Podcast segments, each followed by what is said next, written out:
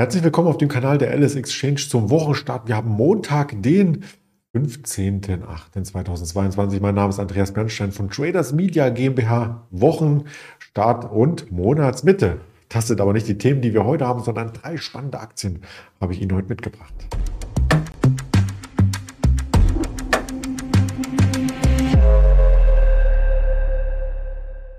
Dazu schauen wir direkt einmal auf den Markt. Ich hatte am Freitag schon vorgestellt, dass es bei Guidance hier ein Desktop gibt mit mehreren Instrumenten, mit den Videos, mit den News, mit dem Chart. Und da kann man natürlich auch selbst äh, Sachen anlegen, Realtime-Kurs erfahren und so weiter und so fort. Aber das soll nicht das Thema sein, sondern das Thema äh, soll äh, sein, was wir heute an Themen ja, an Einzelaktien mitgebracht haben. Drei habe ich versprochen, bevor ich darüber spreche, noch der Risikohinweis. All das, was ich jetzt von mir gebe, ist reine Informationsverarbeitung, die ich selber nach bestem Wissen und Gewissen recherchiert habe und keine Anlageberatung oder Handelsempfehlung in diesem Sinne. Wir müssen als erstes über den DAX sprechen. Ich hatte im Hintergrund bei Guidance schon angedeutet, minus 81 Punkte.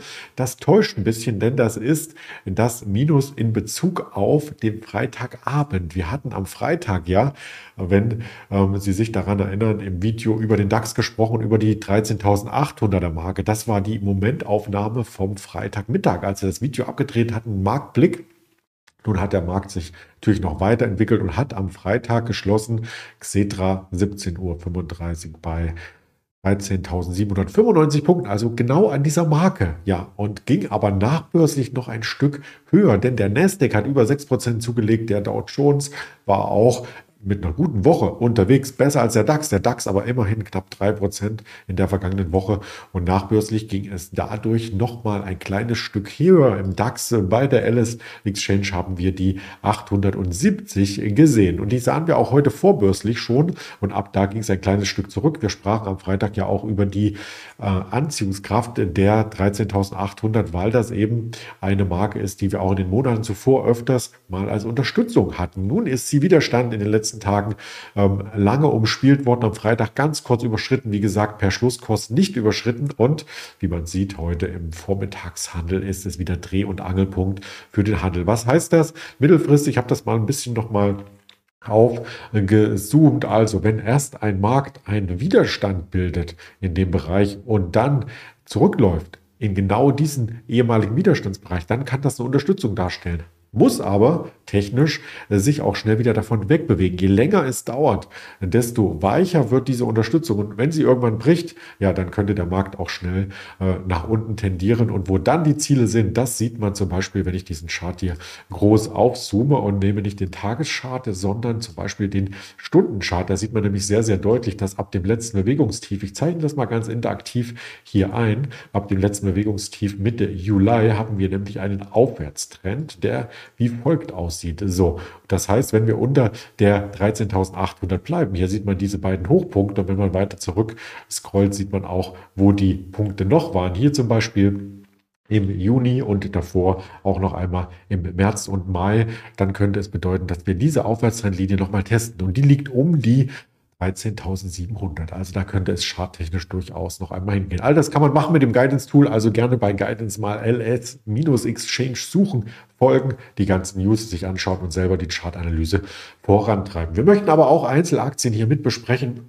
Unter anderem ganz taufrisch die Quartalszahlen von HelloFresh, der Kochbox-Dienstleister. Der hat im zweiten Quartal im Vergleich zum Vorjahreszeitraum um rund 4% zulegen können von den aktiven Kunden. Das ist nicht viel, aber das sind immerhin 8 Millionen Kunden, die das bestellen. Nicht nur in Deutschland, sondern auch international. Ähm, es sind immerhin noch mal ein paar weniger als im Januar. Also man sieht so einen leichten Abwärtstrend. Trotzdem im Vergleich zu demselben Quartal des Vorjahres war es eine Zunahme. Und zu diesem Jahr Januar, auch die Zahl habe ich mit recherchiert, das ist eine Abnahme von einer halben Million, 500.000.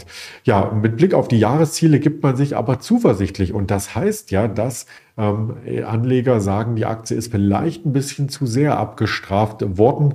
Ähm, das Mittelfristziel bis 2025 sind nämlich 10 Milliarden Umsatz im Jahr. Wahnsinn, das ist schon ordentlich. Und man geht davon aus, dass auch weiter, wenn keine Pandemie ist, äh, zum Beispiel die Menschen nicht nur in Restaurants essen oder selber kochen, sondern sich zumindest die Zutaten für das selber Kochen selber bestellen. Als DAX-Konzern ist es auch wichtig, dass da ein Gewinn erwirtschaftet wird, sonst ist man auch raus aus dem DAX. Das quittiert die Aktie heute positiv, ist der größte Gewinner im DAX aktuell mit 6 Prozent und wir sind wieder über die 31er Marke. Und das war so ein bisschen die Frage, ob wir hier bei diesem Abverkauf fallende Hochpunkte, fallende Tiefpunkte, diese Abwärtstrend Dynamik brechen. Und die dürfte jetzt technisch äh, gebrochen sein. Also da muss man nicht der Charttechniker sein, der das lineal ablegt. Das sieht man mit einem Blick. Jetzt kommen wir so langsam aus dem Abwärtstrend raus. Und das könnte auch dafür sorgen, dass es dann schnell wieder mehr Kaufnachfrage gibt. Neue Nachfragen gibt es übrigens auch bei Sartorius. Das war die Aktie, die im letzten Jahr den DAX outperformt hat und auch die stärkste Aktie im DAX war. Danach kam es zu einem Rücklauf, zu einem sehr, sehr starken Rücklauf. Im Hoch waren wir über 600, wie wir hier sehen.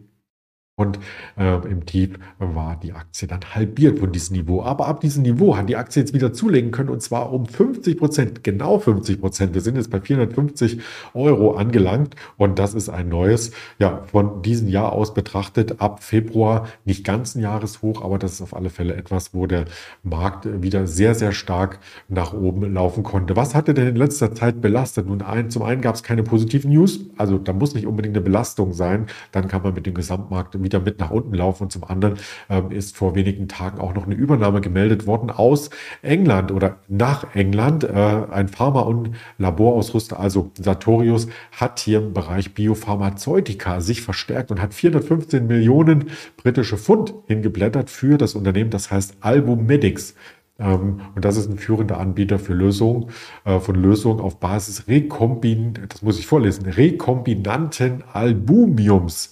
Also bin kein Apotheker oder jemand, der das näher beurteilt. Ich fokussiere mich eher auf die Bilanzdaten und Unternehmensdaten und da sind 100 Mitarbeiter dort, äh, die wahrscheinlich zum Umsatz in diesem Jahr schon rund 33 Millionen äh, britische Pfund äh, beitragen können und ein zweistelliges EBDA haben. Also sieht positiv aus. Wenn das verdaut ist, die Eingliederung, könnte also das den Gesamtumsatz und auch das Gesamtergebnis ordentlich vorantreiben. Dann haben wir noch einen weiteren Wert, den möchte ich hier mit reinbringen. Bed äh, Bath and Beyond, das ist ein Hersteller für Badausstattung. Ja, man glaubt es kaum, das sieht ein bisschen kurios aus. Wenn so eine Aktie durch die Decke geht, ist sie auch.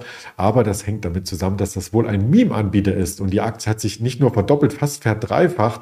Man fragt sich in der Szene natürlich, warum die Aktie erst 65 Prozent nach unten läuft und jetzt wieder allein 40 Prozent vom Wochenauftakt letzte Woche nach oben. Da gibt es keine Begründung. Also Reddit äh, sagt, das ist eine klassische Short-Entdeckung. Das sind ähm, Aktien, Meme-Aktien, wie es so schön heißt, die einfach dann mit nach oben laufen. Das wollte ich noch mit erwähnen. Also nicht auf alles stürzen, was äh, gerade anzieht und vielleicht noch auf Quartalszahlen schauen. Heute kommt eine Weber vorbörslich, eine NIO auf jeden Fall aus den USA und wir haben in dieser Woche noch eine Cisco Systems vor uns eine SQM, ähm, eine Walmart, eine Home Depot, also eine Target, eine Kohls, also Applied Materials, noch große Unternehmen. Da möchte ich äh, Sie darauf schärfen, dass Sie da drauf achten. Ich freue mich dann auch morgen mit dem Daniel Sauren zu sprechen. Unter anderem werden wir dann auch über Immobilienmarkt reden. Vonovia war stark und den New York Empire State Produktionsindex, den haben wir am Nachmittag auch hier mit im Angebot. Also von den Wirtschaftszahlen her gibt es einiges zu erwarten von Unternehmensdaten. Auch wir berichten morgen da gern wieder drüber. Und jetzt wünsche ich erstmal einen schönen Wochenauftakt.